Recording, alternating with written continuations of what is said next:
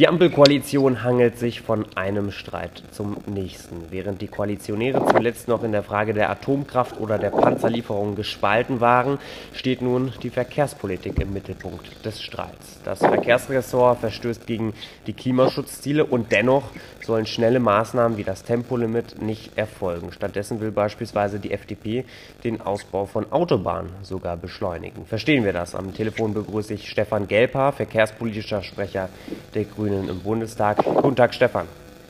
Guten Tag. Stefan, war das nicht von vornherein klar, dass ein FDP-Verkehrsminister auf Autobahnen setzt und nicht auf grüne Prioritäten? Also tatsächlicherweise haben wir im Koalitionsvertrag äh, auch zum Autobahnbau ähm, Abredungen getroffen. Und wir sagen jetzt nicht, äh, ja, wir müssen jetzt alles nach grüner Lesart machen, sondern wir weisen immer wieder darauf hin, dass wir da ein Verhandlungsergebnis hatten und dass wir das auch aus grünen, äh, aus guten Gründen äh, so gefunden hatten und pochen äh, damit einfach auf die Umsetzung des Koalitionsvertrages. Was steht da kurz drin? Da steht drin, dass wir zum einen einen Dialogprozess wollen, um die künftige Infrastruktur in einem Konsens zu finden mit der Zivilgesellschaft, mit den Wirtschaftsverbänden, mit den Umweltverbänden und so weiter und so fort. Zum zweiten steht da drin, dass wir uns über die laufenden Projekte gemeinsam abstimmen wollen. Das äh, ja, passiert halt nicht. Das erste wie das zweite nicht so richtig. Und der dritte Punkt ist, dass wir die bestehenden Bedarfspläne, also wir haben einen Plan, da stehen tausend Projekte und mehr drin, mhm. dass wir die noch einmal überprüfen. Das sind die drei Punkte, die wir immer wieder geltend machen und wo wir auch die Erwartung haben, dass der Kollege Wissing äh, im Verkehrsministerium die einhält, weil die hat damit verhandelt, das hat er unterschrieben und Vertragstreue ist ein relativ wichtiges Gut auch in der Politik. Mhm. Ist die FDP dann ähm, vertragsbrüchig? Naja, wenn sie das jetzt äh, so umsetzen, dann nicht. Wenn sie es nicht umsetzen, dann schon. Mhm. Nun kann man ja davon ausgehen, dass sich dieser Streit noch einige Wochen lang ziehen wird, denn der ähm, Koalitionsausschuss beispielsweise vor wenigen Wochen, der hat ja auch keine Lösung nach sich gezogen. Ähm, bis wann kann denn das entschieden sein? Ah, das ist jetzt spekulativ. Per se erstmal vielleicht vorweg, Streit und Diskussion auch in einer Koalition ist jetzt nichts Schlechtes und nichts Schlimmes, sondern äh, das ist erstens keine Ehe und zweitens sind es noch drei verschiedene Parteien. Da darf man auch drei verschiedene Meinungen haben, muss dann eben gucken, wo ist die Schnittmenge, wie kommt man voran. Und da ist es immer wieder hilfreich, eben äh, auf den Koalitionsvertrag zu schauen und dann zu schauen, haben wir uns nicht eigentlich schon mal geeinigt? Aha, dann soll das eben auch gelten. Und beim Thema Planungsbeschleunigung, da haben wir auch eine längere Passage im Koalitionsvertrag drinne. Da steht zum einen drin, darauf beruft sich die FDP, dass wir die Planungszeit beschleunigen wollen und alles in der Hälfte der Zeit schaffen wollen. Und zum zweiten steht aber drin, dass wir bei Schienenprojekten, bei Elektrifizierungsprojekten, bei Windkraftanlagen dafür auch Vereinfachungen im Recht vornehmen. Mhm. Jetzt kann man das ja irgendwie zusammendenken, kann man tun, aber im Prinzip sagt der Koalitionsvertrag damit, bei Windkraftanlagen, bei Schiene, bei Elektrifizierung, bei Brückenbauten, da wollen wir auch das Recht vereinfachen. Und in der Summe kann der Kollege Wissing, können alle anderen Ministerinnen und Minister ähm, eben einfach schneller werden durch exzellentes Prozessmanagement, durch gezielten Personaleinsatz, durch äh, eine gute und sinnvolle Priorisierung. Dann wird man eben auch schneller. Wir haben uns nicht darauf vereinbart, dass äh, wir für Autobahnbau Umweltstandards oder Klimaschutzstandards schleifen. Mhm. Das wäre ehrlich gesagt auch ein bisschen aus der Zeit gefallen. Mhm. Nun, du weist jetzt immer wieder auf den Koalitionsvertrag hin und ähm, stützen wir uns dann gerne rauf, ähm, weil dann beobachten wir doch gerne die Argumentation der Grünen auch in den letzten Wochen immer. Da wurde immer wieder ähm, für das Tempolimit ähm, plädiert. Jetzt ungeachtet dessen, ob ein Tempolimit hilft oder nicht, auch das ist nicht vorgesehen im Koalitionsvertrag. Sind da die Grünen auch nicht mit schuld, dass diese Debatte gerade nicht zielführend ist? Ähm, das Tempolimit steht im Koalitionsvertrag nicht drin, das stimmt. Äh, zumindest kein generelles Tempolimit. Ähm, und äh, es ist immer wie es ist. Ne? Ähm, der eine fordert auf einmal Kernkraft und äh, oder Atomenergie weiterzuführen, steht auch nicht im Koalitionsvertrag drin. Äh, man darf über alles nachdenken, das ist vollkommen okay. Und man darf auch immer wieder alles auf den Tisch legen. Der Punkt ist, wenn man sich zum Schluss einigen will, sollte man gucken, wo man sich schon mal geeinigt hat. Und deswegen ähm, kann man natürlich auch bessere Einigung finden. Auch das, ne? der Koalitionsvertrag ist ein zeitpolitisches Dokument äh, von vor zwei Jahren. Das heißt, äh, jetzt haben wir seit zwei Jahren die Beobachtung, dass im Verkehrsbereich immer wieder die Klimaschutzziele gerissen werden, dass wir bis 2030 50 Prozent der CO2-Emissionen im Verkehrsbereich einsparen müssen. Und da, ähm, ja, wenn man da ein, anderthalb Jahre nicht so richtig vorangekommen ist im mhm. Verkehrsbereich, dann muss man eben äh, alle Vorschläge, die dabei helfen können, auf den Tisch legen. Und das ist dann auch unsere Aufgabe als Bündnisgrüne. Wir wissen natürlich, dass die FDP mit dem Tempolimit hadert. Äh, wir packen das auch nicht auf den Tisch, um die damit zu quälen, sondern wir sagen, Leute, äh, entweder ihr packt gute Vorschläge auf den Tisch, äh, wo wir die CO2-Emissionen mit runterkriegen, oder wir müssen eben alle Möglichkeiten da in Betracht ziehen. Und das ist eine ganz wesentliche Möglichkeit. Mhm.